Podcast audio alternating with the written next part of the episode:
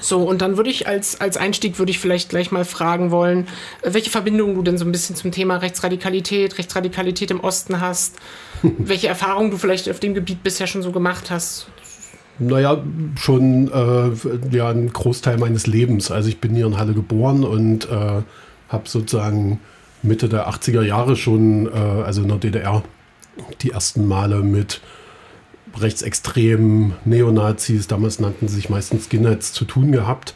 Das heißt, ich war Teil der Punk-Szene hier und es gab einfach tatsächlich ab Mitte der 80er Jahre immer häufiger Vorfälle, in denen ja, Menschen oder Leute, die sich damals als äh, rechte Skins, Neonazis selbst bezeichnet haben und es inhaltlich auch waren, auch wenn vieles davon sehr viel naiver und weniger politisch war als später dann oder jetzt ist, weniger organisiert, äh, war die Konfrontation schon eine ähnliche wie jetzt. Es gab Menschen, die anderen Menschen abgesprochen haben, dass sie so sein können, wie sie sind, wie sie selbst wollen. Das hatte, das war die gleiche Willkürlichkeit entlang von rassistischen Merkmalen, entlang von Geschlechtsidentität, von Aussehen, von Äußerungen, also im weitesten Sinne mit äh, Diversität. Ich glaube, da sind wir auch schon bei einem Kern äh, extrem rechter Position. Sie können nicht damit leben oder umgehen, dass Menschen selbst entscheiden, wie sie sich ausdrücken, äußerlich, innerlich, wie auch immer. Das heißt, sie haben Probleme mit Diversität und nicht nur ein Problem, in dem sie sagen, ich finde das jetzt nicht gut oder wie auch immer, sondern indem sie es offensiv bekämpfen und im Kern läuft die rechte Ideologie dann immer auf Gewalt äh, hinaus. Insofern muss ich sagen, ich habe schon sehr lange aus, äh, Erfahrung mit dem Thema, vor allem aber auch mit der Auseinandersetzung damit. Also ich mach, äh, beschäftige mich seitdem eben auch aktiv damit, was man dagegen tun kann und wie man diesen Strategien und diesen Personen was entgegensetzen kann dann gehen wir jetzt vielleicht mal so ein bisschen auf Ostidentität ein. Mhm. Ähm, so vorab gab es so ein paar Umfragen, unter anderem eine von Statista, die ergeben hat, dass Menschen, die aus dem Osten kommen, sich deutlich eher als Ostdeutsch wahrnehmen, als wirklich als Gesamtdeutsch. Äh, da hat die Umfrage, soweit ich weiß, ergeben, dass 41 Prozent im Osten sich eher als Ostdeutsch statt als Gesamtdeutsch sehen, während das im Westen nur knapp 16 bis 17 Prozent waren. Und da wollte ich, das hat sicher viele Ursachen, und mhm. anderem auch ähm, hat das mit Sorgen und Ängsten zu tun. Und da wollte ich vielleicht mal die Frage stellen, äh, was, was glaubst du denn, was, was das für Sorgen und Ängste sind, äh, mit denen ostdeutsche Bürger sich jeden Tag auseinandersetzen, die sie auch so ein bisschen von westdeutschen äh, oder vom, vom ehemals westdeutschen abkapseln, was mhm. sie so unterscheidet? Ich fange mal so an. Ich, ich verstehe Sorgen und Ängste selbstverständlich, weil ich weiß, dass Menschen, die in, im Osten sozialisiert wurden und diese sogenannte Wendezeit, die Transformationszeit, also Ende der 80er Jahre bewusst erlebt haben, sehr, sehr viele Brüche erlebt haben, biografische, gesellschaftliche. Und die waren natürlich sehr viel stärker, als es die äh, gleichen, also gleichaltrige Menschen meinetwegen im Westen betroffen hat. Das ist sehr leicht zu belegen. Also indem hier sich alles äh, umgekrempelt hat. Haben, also meinetwegen auch hier, bleiben wir mal bei einem Provinzort Bitterfeld, meinetwegen, hat sich so ziemlich alles geändert. Also von, von der politischen Ausrichtung von den Medien, von den Jobs, die es gab, von äh, familiären Strukturen und, und, und, während es meinetwegen irgendwo in jetzt irgendeine vergleichbare Kleinstadt, meinetwegen irgendwo im Saarland, so gut wie nichts verändert hat. Also zumindest nicht auf dieser offensichtlichen Ebene. Gesellschaftlich hat sich gesamt äh, auch in Europa viel verändert, aber das ist eine andere Geschichte. Das heißt, ich verstehe, dass das diese Brüche bei Menschen Spuren hinterlassen. Gleichzeitig finde ich die Frage nach Ängsten und Befürchtungen im Osten, da äh, sträuben sich mir immer die Nackenhaare, weil ich diesen Bruch persönlich und mein Umfeld als was eindeutig Positives erlebt haben. Also nicht, weil ich oder wir die sogenannte Wiedervereinigung wollten, weil das war ganz sicher nicht unser Ziel, aber es ein massiver Zugewinn an persönlichen Freiheiten und an Möglichkeiten war. Das hat sicher auch was mit Alter zu tun. Also ich war zu der Zeit knapp über 20. Leute, die 40, 50, 60 waren, hatten die DDR ja viel länger erlebt und auch die Einschränkungen, dass die sich schwerer damit getan haben, leuchtet mir ein. Trotzdem glaube ich, dass diese Fokussierung auf diese Ängste und Schwächen oder Ängste und Befürchtungen oft auch, also erstens instrumentalisiert werden, und es mal jenseits von der politischen Einordnung auch sehr, sehr viele positive Effekte gab. Also ganz einfach angefangen bei demokratischen Grundfreiheiten, Rede, Presse, Versammlungsfreiheit. Das alles gab es in der DDR nicht. Für mich ein ganz zentraler Bestandteil äh, meines Lebens. Und das heißt natürlich nicht, dass ich die, dass ich das Land, wie es jetzt ist, unkritisch oder super finde. Mir fällt wirklich sehr viel Kritik ein. Aber dass das die Basis sein muss für ein selbstbestimmtes Leben, ist mir vollkommen klar. Und der Unterschied ist für mich eindeutig positiv besetzt. Diese Rechte hatte ich in der DDR nicht. Und seitdem wir hier in einem anderen Land leben, im selben Ort, äh, habe ich die und halte die auch für extrem wichtig. Meine These wäre, dass das vielen, die sich sozusagen eher mit diesen Ängsten und Befürchtungen identifizieren, weniger wichtig ist. Ähm, du, du gingst ja schon gerade so ein bisschen auf die Wände, also sehr mhm. viel auf die Wände ein ja. und da gibt es ja auch diverse Sorgen. Du meinst ja auch, dass sie so ein bisschen daher rühren. Und da wollte ich dich vielleicht mal fragen, ob das vielleicht auch so ein bisschen was mit Verlustängsten zu tun haben könnte, bezüglich Stichwort Abverkauf durch Treuhand. Mhm. Für mich ist klar, das, was mit der Treuhand passiert ist, war eine unglaubliche Farce. Also wie es also rein, rein rechnerisch möglich ist, dass ein Unternehmen Vermögen, also quasi ein ehemaliges Staatsvermögen, verkauft und danach Milliarden Verluste macht, muss mir mal jemand erklären, rechnerisch. Das ist absurd und es gibt viele Geschichten darum, einzelne Geschichten, die ich selber kenne, dass sozusagen Objekte für einen symbolischen Preis einer Mark verkauft wurden und kurze Zeit später für Millionen wieder verkauft wurden und sowas alles. Also ob man das Korruption nennen kann, da bin ich zu wenig tief drin, aber ich halte es für eine Farce, was da passiert ist. So. Äh, und ich würde auch sagen, dass äh, seit dieser Transformationszeit, also schon in der Zeit, ich habe ja schon erwähnt, mein Wunsch oder unser Wunsch war ganz sicher nicht die Wiedervereinigung, dass das innerhalb so einer extrem kurzen Zeit passiert ist, verursacht natürlich auch ganz, ganz viel dieser Ängste, in Anführungsstrichen, die jetzt existieren, weil ich glaube, dass zu dem Zeitpunkt überhaupt nicht darauf geachtet wurde, wie ist es eigentlich möglich, zwei völlig konträre Systeme innerhalb so einer kurzen Zeit zusammenzulegen. Dass das nicht funktionieren kann, so einfach, wie es damals versprochen wurde. Also Schäuble zum Beispiel, der gerade verstorben ist, hat damals gesagt, die deutsche Einheit zahlen wir aus der Portokasse, was natürlich Unsinn war. Oder Kohl, der den Leuten blühende Landschaften versprochen hat.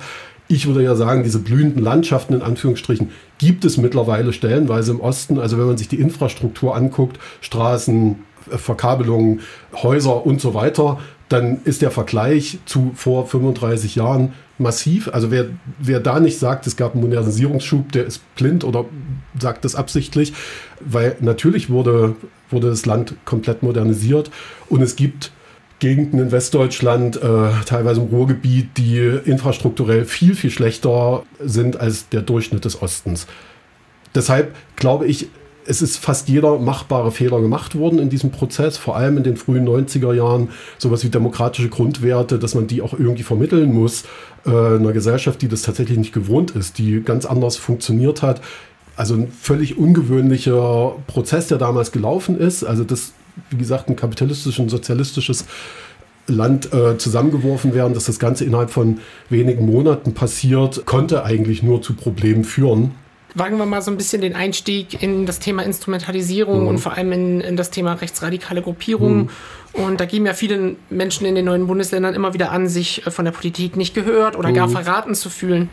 Und da wollte ich gleich mal einsteigen mit der Frage, äh, womit überzeugen denn so rechte Gruppierungen, gerade ostdeutsche BürgerInnen, dass sie äh, ihre Sorgen eben im Gegensatz zu allen anderen im Jargon mhm. immer Altparteien werden sie genannt, ja. äh, im Vergleich zu diesen eben die Probleme ernst nehmen. Was, mit welchen Themen werben sie, um das den Menschen ja. näher zu bringen oder sie davon zu überzeugen? Na, ich glaube vor allem mit totalen Vereinfachungen. Also, die Welt ist komplex, die Welt ist schwierig und sie ist es in den letzten äh, 33 Jahren sicher nicht einfacher geworden. Also, wir leben in einer globalisierten Welt und das ist ja ein Vorwurf, den ich vielen Ostdeutschen machen würde. Sie wollen die Vorteile, die es ja zweifellos gibt, nutzen. Das heißt, sie wollen, wenn möglich, Urlaub machen. Sie wollen natürlich Artikel kaufen aus aller Welt, aber wollen sich mit den negativen Seiten dieser Globalisierung, die ja auch mit einer, mit einer äh, ja, mit einer völligen Veränderung von, von Arbeitswelt, von ja eigentlich im Prinzip von allem stattfindet, eigentlich nicht beschäftigen. Und insofern ist, finde ich es oft vereinfacht zu sagen, ja, natürlich will ich, ich will billig kaufen, ich will am besten online kaufen, rege mich aber gleichzeitig darüber auf, dass die Innenstädte veröden. So, das funktioniert nicht. Ich, ich muss davon ausgehen, dass erwachsene Menschen in der Lage sind, zu verstehen, dass es Ursache und Wirkung gibt. Und so wie das Konsumverhalten ist, löst es quasi sowas wie verödete Innenstädte einfach aus. Das ist völlig logisch. Wenn die Leute nicht mehr in die Läden gehen äh, und dort einkaufen, dann wird es die Läden irgendwann nicht mehr geben. Genauso ist es, wenn Menschen zum Beispiel in, in ländlichen Regionen sich darüber aufreden, dass kaum noch ein Bus fährt, dass es keine Läden mehr gibt, sich gleichzeitig aber mit Händen und Füßen oder mit Mistgabeln dagegen wehren, dass Menschen aus anderen Regionen der Welt, äh, die ein, ein lebenswertes Zuhause suchen, sich ja nicht bei ihnen ansiedeln, dann ist vollkommen klar, was passiert. Es werden immer, also die, die, die, gerade die ländlichen Regionen werden noch mehr veröden und werden noch, noch mehr sich sozusagen in diesen Monokulturen bewegen. So, und deshalb kann ich, kann ich viele Sachen verstehen. Gleichzeitig fehlt mir das Verständnis und die Frage war ja, äh, was machen dann die Rechten? Die sagen zum Beispiel, äh, entgegen jeder vernünftigen Prognose, Migration ist ein Riesenproblem ist eine sehr einfache Lösung, verstehen Menschen auch. Ich glaube, es existiert gerade im Osten noch mal ein sehr viel stärkerer äh, Alltagsrassismus. Also es lässt sich auch durch Umfragen belegen. Das lässt sich auch, wenn man sich Demonstrationen, zum Beispiel jetzt seit vielen Monaten diese Montagsdemonstrationen, die es in vielen Regionen anguckt, wenn man sich das anschaut, dann ist klar, äh, einer der kleinsten kleinen gemeinsamen Nenner äh, vieler Leute im Osten, zumindest nicht aller logischerweise, ist, dass sie äh, Menschen, die von woanders herkommen, ablehnen. Das sind manchmal schon Westdeutsche, auch da gibt es ja Klischees und so, aber das sind natürlich erst recht Menschen und die Abstufung wird, glaube ich, genau anhand solcher äußerlichen Merkmale gemacht. Also am schwierigsten sind dann eben die, ich sage jetzt mal in den Klischees, geflüchteten Männer aus Afrika, während meinetwegen eine Familie aus Vietnam vielleicht noch mal weniger äh, Probleme in den Köpfen auslöst. Das ist ein Problem, weil es sozusagen völlig willkürliche Kriterien sind, anhand derer Menschen beurteilt werden. Und wenn das weiterhin passiert, dann wird genau das diese Entwicklung weitergehen. Das heißt eben auch im Umkehrschluss, dass Rechte, wenn sie sagen, Migration ist das Problem und eigentlich müsst ihr unter euch bleiben, weil dann wäre alles so schön und es wäre alles so schön wie früher, äh, dass das zwar scheinbar eine Lösung ist und die Leute anspricht, weil sie, weil sie sowieso äh, von diesen rassistischen Parolen getriggert werden und denken, ja, das ist richtig. Wenn sie sich aber darauf einlassen und das als Lösungsmöglichkeit sehen, werden ihre Probleme größer und nicht kleiner. Das ist so ein Stück weit das Problem. Das kann man auch so durchexerzieren an anderen, anderen Stellen. Also das, was extrem rechte Strateginnen als Lösung gesellschaftlicher Probleme anbieten, ist eigentlich immer das Gleiche. Sie leugnen zum Beispiel die Klimakrise. Das ist für Leute, die sagen, oh, ich habe keine Lust, so teuren Sprit zu bezahlen und ich will, dass mein Auto irgendwie nicht so teuer ist. Erstmal logisch, klingt für sie nachvollziehbar. Gleichzeitig ist es natürlich völlig absurd, weil sich die Klimakrise nicht von solchen politischen Parolen beeindrucken lässt. Die wird weitergehen und diese Überschwemmungen, Erdbeben, also diese ganze Kette Dürre, Überschwemmung und so weiter, die wir seit Jahren massiv erleben. Genau das ist auch ein gutes Beispiel. Die Rechten sagen, lasst euch nicht beeindrucken, die Grünen sind das Problem oder Menschen, die äh, eine ökologische Politik wollen, lasst euch von denen nicht äh, vorschreiben, dass ihr kein Fleisch mehr essen sollt, wenn ihr Auto fahren sollt, wenn ihr fliegen sollt, sondern macht das alles, lasst es euch gut gehen. Und das klingt logischerweise erstmal für egoistische Menschen oder Menschen, die weniger politisch denken oder weniger komplex, erstmal angenehm und logisch und schön. Sie kriegen im Prinzip die Bestätigung dafür, dass sie nichts ändern müssen, weil Veränderung tut weh oder ist zumindest schwierig. Und es passiert genau das Gegenteil von dem, was passieren müsste. Die Krise verschärft sich, die Klimakrise verschärft sich, logischerweise. Und die Leute werden früher oder später merken, dass sie einen falschen Weg gegangen sind. Du, du bist jetzt gerade schon, schon auf das Thema Minderheiten eingegangen und wie die AfD das auch als Instrumentalisierung nutzt. Ähm, warum glaubst du, dass das vor allem im Osten mit dieser doch Fremdenfeindlichkeit so extrem gut funktioniert? Warum kommt das vor allem hier so gut an? Ich finde den Begriff Fremdenfeindlichkeit eigentlich äh, falsch. Insofern glaube ich, ist es im Kern Rassismus, weil es prinzipiell so ist, dass meinetwegen ein, äh, ein weißer Kanadier oder, oder äh, US-Amerikaner oder eine Amerikanerin in der Regel nicht von diesem Problem betroffen ist ob sie fremd sind oder nicht, spielt dabei keine Rolle. Genauso betrifft es meinetwegen schwarze Deutsche, die einen deutschen Pass haben, genauso wie Menschen, die es nicht haben. Insofern, äh, die nicht fremd sind, die können in der zweiten, dritten, vierten Generation äh, als schwarze Deutsche hier leben und sind trotzdem von, diesen, von dieser Ausgrenzung betroffen. Deshalb ist es ein schwieriger Begriff. Gleichzeitig stimmt es ein Stück weit, weil das, was ich vorhin schon beschrieben habe, ich glaube, es ist prinzipiell ein Problem mit Diversität in verschiedenen Formen. Es ist ja nicht nur so, dass Menschen anhand rassistischer Kriterien eingestuft werden, sondern genauso was sexuelle Orientierung anbelangt. Und da gibt es ein, also zum Beispiel die Kampagnen die von der extrem Rechten bis in konservative Kreise gegen Gendern zum Beispiel betrieben werden. Das ist genau so ein Kriterium, wo gesagt wird, da nehmen sich Menschen das Recht raus, gleichberechtigte Sprache einzufordern, die niemandem wehtut, weil wer nicht gendern will, soll das nicht tun. Niemand wird dazu gezwungen. Und trotzdem wird eine Kampagne gemacht, weil es genau diese Triggerpunkte bedient, dass Leute denken, ha, also wenn man sich so diesen Diskurs teilweise anhört in äh, Leserinnenbriefen oder auch in irgendwelchen Foren, so dieses, man darf ja gar nichts mehr sagen, überall wird einem vorgeschrieben, was man zu sagen hat und was nicht. Das ist ja eine völlig künstlich aufgebaute Diskussion. Die findet, glaube ich, in allen modernen Gesellschaften statt, die findet auch im Westen statt. Ich glaube aber, dass sie im Osten tatsächlich noch mal sehr viel stärker Fuß fasst und sehr viel stärker quasi in die Mitte der Gesellschaft eindringt. Und das hat viele Gründe. Ich glaube, die Basis dafür liegt in der Gesellschaft der DDR immer noch, also die eben nicht divers war, die Vielfalt nicht zugelassen hat, die sehr mono, monothematisch ausgerichtet war und die sehr viel nationaler, deutscher, weißer war, als es der Westen war. Ganz wichtiger Punkt ist, glaube ich, in der DDR gab es den Bruch von 1968 nicht. Also die BRD in den 50er, 60er Jahren war auch Horror.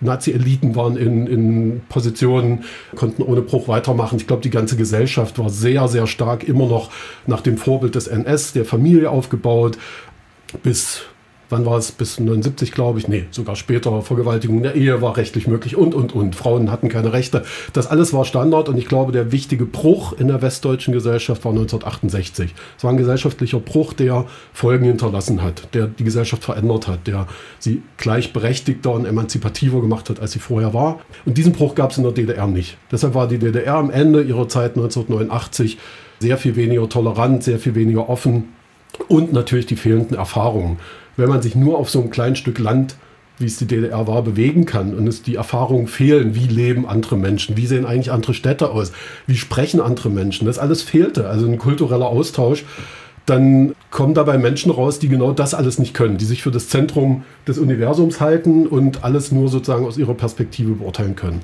Das ist nun aber alles schon sehr lange her und trotzdem würde es, glaube ich, das ist das, was ich merke, sehr stark kultiviert. Es ist absurd, dass man teilweise, ich bin manchmal in Schulen zum Beispiel oder habe mit SchülerInnen zu tun, wenn man dann äh, 16-, 17-Jährige oder 18-Jährige sieht, die sagen, ich bin stolz, Ostdeutsche zu sein, dann frage ich mich, hä, du bist irgendwann 2000 oder so geboren.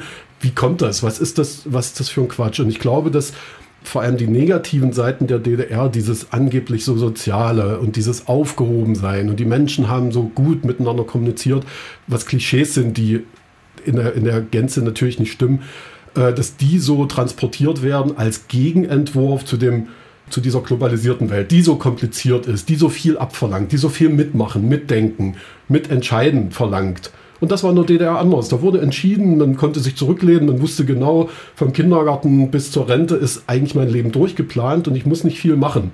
Das empfinden offensichtlich viele Leute als angenehm.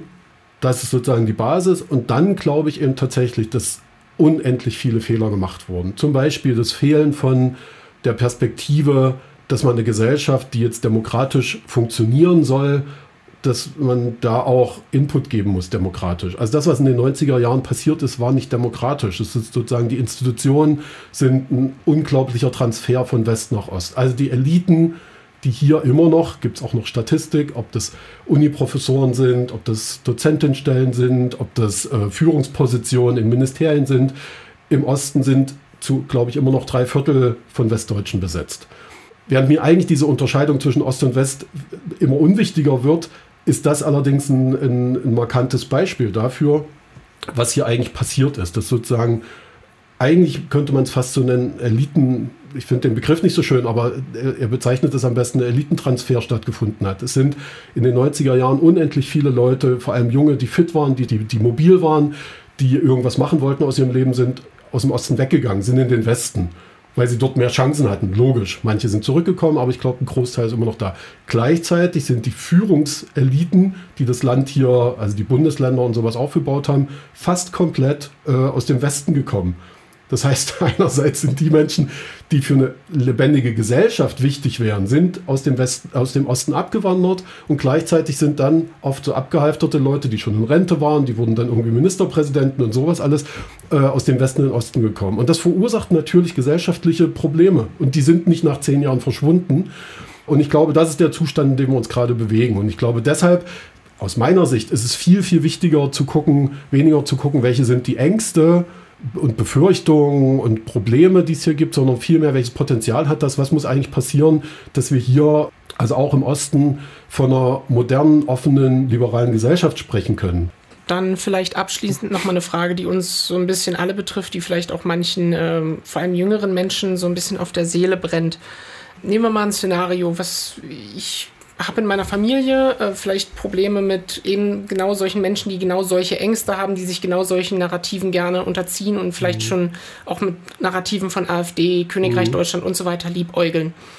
Was würdest du da im Prinzip tun? Wie würdest du darauf reagieren, um solche Menschen ernst zu nehmen, sie aber auch gleichzeitig nicht eben an solche Narrative zu verlieren? Wie würdest du quasi als ich sag mal, junge Personen darauf reagieren, mhm. wenn deine Eltern mit solchen Sorgen auf dich zukommen und mhm. so darüber reden? Wie könnte man da reagieren?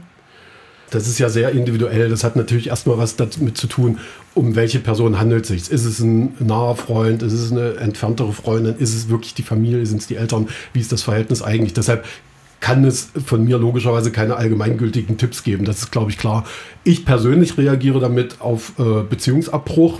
Das habe ich auch in meiner Familie, einfach weil es nicht anders geht äh, und weil ich bis, bis zu dem Punkt sehr viel versucht habe und auch gesagt habe, ich will das nicht, ich will trotzdem in einem Gespräch bleiben, auch wenn klar ist, wir sind extrem unterschiedlich. Das ging aber irgendwann nicht mehr. Deshalb glaube ich, sagen wir mal hinten an, dass eine Konsequenz sinnvoll und richtig ist, wenn, wenn man damit persönlich leben kann. So.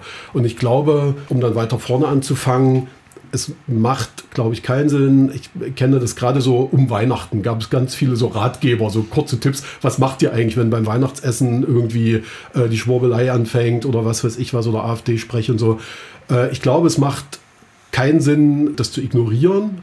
Wenn Menschen das tun, wenn sie sagen, ich will jetzt Weihnachten meine Ruhe haben, ich höre einfach nicht zu oder ich gehe einfach raus, ist das völlig akzeptabel. Ich glaube nur, es löst das Problem nicht, mit Sicherheit nicht. Es verschiebt es oder es gibt einem vielleicht das Gefühl, okay, ich bin es noch gerade so umgangen, aber das Problem sitzt ja tiefer. Was mache ich, wenn mir die Menschen wirklich am Herzen liegen, die plötzlich anfangen, rechte Scheiße oder Verschwörungszeugs oder sowas zu erzählen?